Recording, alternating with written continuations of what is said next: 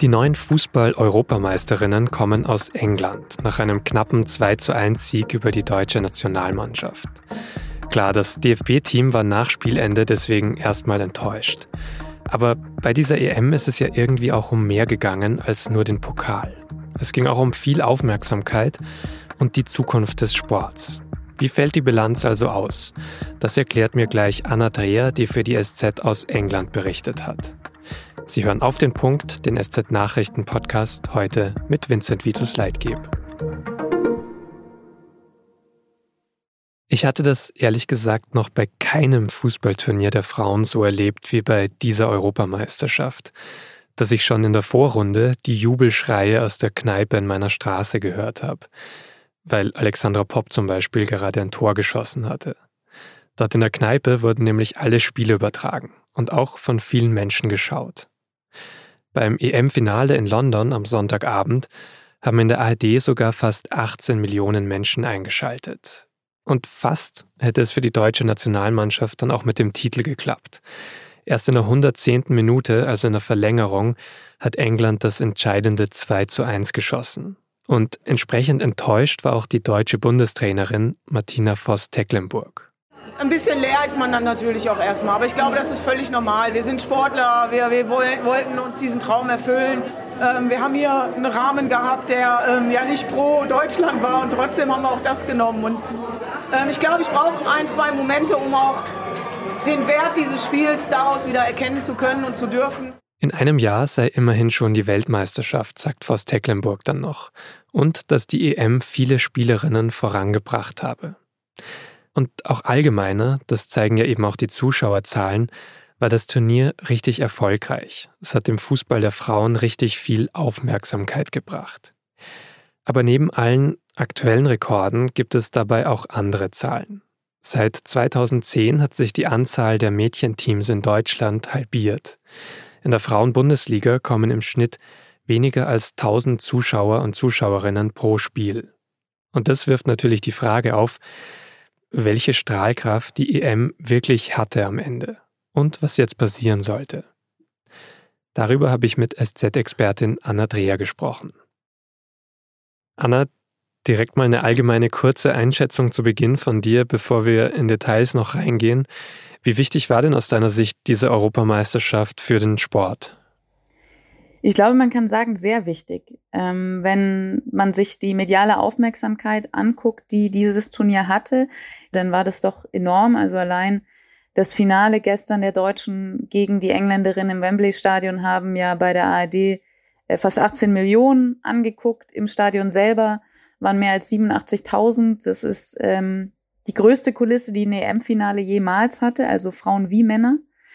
Und äh, auch über die gesamte EM verteilt ähm, waren das, ich sage es jetzt mal grob, äh, 500.000 Menschen, die in den Stadien saßen. Und äh, das sind auch so viele wie noch nie. Also das zeigt doch dieses gestiegene Interesse und die Frage ist allerdings, ähm, wie nachhaltig das dann ist. Mhm. Aber ich glaube, es hat auf jeden Fall was bewirkt und es hatte definitiv eine Wirkung. Woher kam denn das? Also ich frage mich so ein bisschen, warum hat das alles so funktioniert? War das eben, weil viele Medien dann einfach gesagt haben, wir setzen da jetzt voll drauf, wir geben dem jetzt einfach diese Bühne, die das Turnier vielleicht auch verdient? Hat die UEFA da Prioritäten anders gesetzt? Ähm, also kannst du da einen Grund festmachen oder sind es eben mehrere Faktoren? Wahrscheinlich sind es mehrere Faktoren. Die gesellschaftliche Haltung spielt ja auch immer eine Rolle rein. Also wie wie nehmen die Menschen das an, was sie, was sie geboten bekommen? Die Leute, es bringt ja nichts, wenn man quasi eine EM nur in große Stadien legt und es kommt niemand. Also, aber man muss natürlich klar sagen, dass der englische Fußballverband den Fokus schon früh darauf gelegt hat, dass eben dieses Jahr so ein Heimturnier stattfindet. Nicht zuletzt damit, dass äh, die englische Liga professionalisiert wurde. Da wurde sehr viel Energie reingesteckt in einen, in einen Plan, wie das alles aufgebaut werden soll, wie das funktionieren könnte. Und ähm, das Zusammenspiel aus dieser Professionalisierung der Liga plus ähm, viel mehr Marketing und, und überhaupt einem größeren Aufwand, der, der rund um dieses Turnier reingesteckt wurde, hat dann letztendlich dazu geführt, dass es diese Entwicklung nehmen konnte, weil dieser sportliche Erfolg oder die sportliche Entwicklung alleine ja nicht stehen kann. Also es braucht ja schon auch ähm, begleitende Maßnahmen drumherum. Jetzt kann man sagen, ähm, hat sich definitiv gelohnt, weil eine Heim-EM zu gewinnen auf diese Art mhm. und Weise, das ist natürlich genau das Ergebnis gewesen, was sie sich erhofft haben. Dann kommen wir jetzt vielleicht zur Nachhaltigkeit, die du ja auch schon angedeutet hast. Vielleicht auch mit Blick auf Deutschland gerade, weil sich das jetzt einige fragen. Jetzt geht es zurück, sagen wir mal, in den Alltag zur Bundesliga. Ähm, werden wir da auch so diese Begeisterung sehen oder erwartest du da andere Zahlen, Berichte, eine andere Aufmerksamkeit? So eine Begeisterung mitzunehmen ist natürlich das Ziel jetzt von allen. Ähm, das ist auch was, was den DFB, was die Vereine schon lange beschäftigt. Und ähm, kurzfristig könnte ich mir schon vorstellen, dass es einen Effekt hat. Äh, das Bundesliga-Auftaktspiel der Frauen findet ja jetzt auch in der großen Frankfurter Arena statt, ähm, vor erwarteten 30.000 äh, Zuschauern. Mal gucken, ob so viele kommen. Aber auf jeden Fall an einem Freitagabend in einem, Anspruch, äh, in einem attraktiven Stadion gegen Bayern München, auch gegen attraktiven Gegner, ähm, mit der Eintracht, einem Team, was sich ähm, für die Champions League qualifizieren konnte und wo auch viele Nationalspielerinnen ähm, spielen. Also zumindest die Konstellation zum Bundesliga-Start am 16. September ist so aufgestellt worden, dass was überschatten könnte von dieser EM-Euphorie. Okay, aber das ist sozusagen ja auch nur das eine für mich, dass man dann sagt, okay, man schaut, wie man so erste Partien attraktiver gestalten kann. Gibt es denn auch langfristiger dann irgendwie jetzt auch neue Strategien, neue Pläne, um den Fußball der Frauen da jetzt ähm, weiter zu fördern aus diesem EM-Hype heraus? Also eine Sache, die schon vergangene Saison angegangen wurde, waren ja sogenannte Highlight-Spiele in der Champions League. Das äh, haben sicherlich viele mitbekommen, dass äh, das Camp Nou des FC Barcelona beim Halbfinale gegen Wolfsburg mit neun, mehr als 90.000 Zuschauern äh, gefüllt war. Und, und das sind solche Erlebnisse, die die Beteiligten, die Verantwortlichen im, im Frauenfußball bestärken darin, dass das ein Weg ist, den man gehen könnte.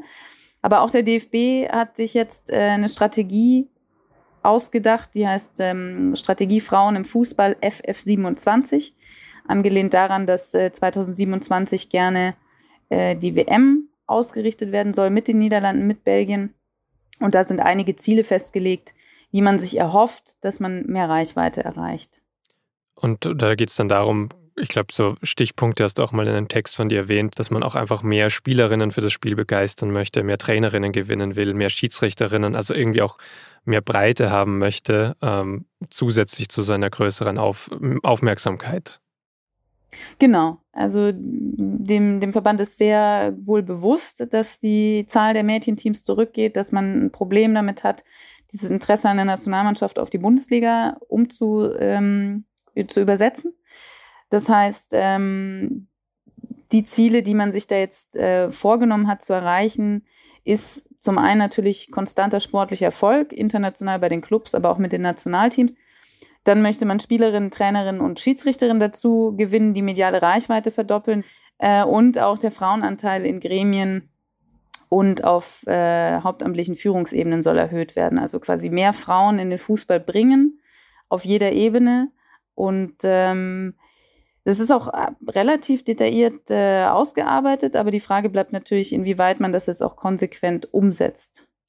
Gibt es dafür dann auch zum Beispiel viel Geld? Das ist ja dann vielleicht so der letzte Schritt, der noch fehlt, weil man muss ja die Begeisterung so überall dann eigentlich verankern und institutionalisieren.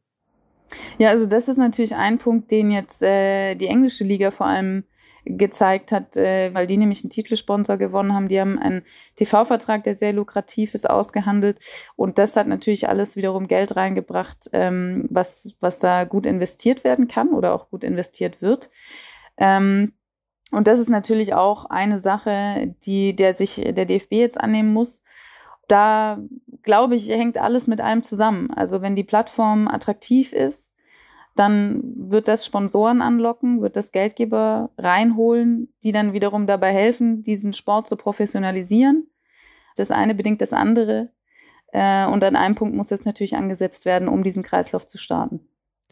Vielen Dank dafür, dass du die Fragen beantwortet hast. Und ein Hinweis an alle, Anna ist auch in unserem Fußball-Podcast und nun zum Sport zu hören. Da geht es heute Abend ab 17 Uhr auch nochmal um die Fußball-Europameisterschaft der Frauen. Da geht es dann auch nochmal viel mehr in die Tiefe. Es geht auch nochmal stärker um das Spiel und die sportliche Analyse. Und den gibt es auch überall zu hören, wo es Podcasts gibt. Den Link stelle ich in die Show Notes. Danke, Anna. Sehr gerne. Vor dem Krieg war die Ukraine ja der viertgrößte Getreideexporteur der Welt. Aber monatelang waren dann keine ukrainischen Getreidelieferungen über den Seeweg mehr möglich. Jetzt hat am Montagmorgen zum ersten Mal seit Beginn des russischen Angriffskriegs ein Schiff mit Getreide den Hafen in Odessa verlassen. Es ist mit mehr als 26.000 Tonnen Mais beladen, wie die türkische Regierung gemeldet hat. Möglich ist das durch ein Exportabkommen, das Ukraine und Russland Ende Juli unterzeichnet hatten. Die Vereinten Nationen und die Türkei hatten zwischen den Kriegsparteien vermittelt. Am Wochenende ist es in der Nähe der Grenze zwischen Serbien und dem Kosovo zu Protesten gekommen. Militante Serben hatten an zwei Grenzübergängen Barrikaden errichtet. Außerdem sollen Schüsse in Richtung kosovarischer Polizei abgegeben worden sein. Hintergrund war ein Streit um neue, strengere Einreiseregeln für serbische Staatsbürger. Die Regeln sollen jetzt erst einmal noch verschoben werden. Das hat der kosovarische Ministerpräsident auf Twitter bekannt gegeben. Am Montag hat außerdem die EU die Konfliktparteien zu einem Krisentreffen nach Brüssel eingeladen.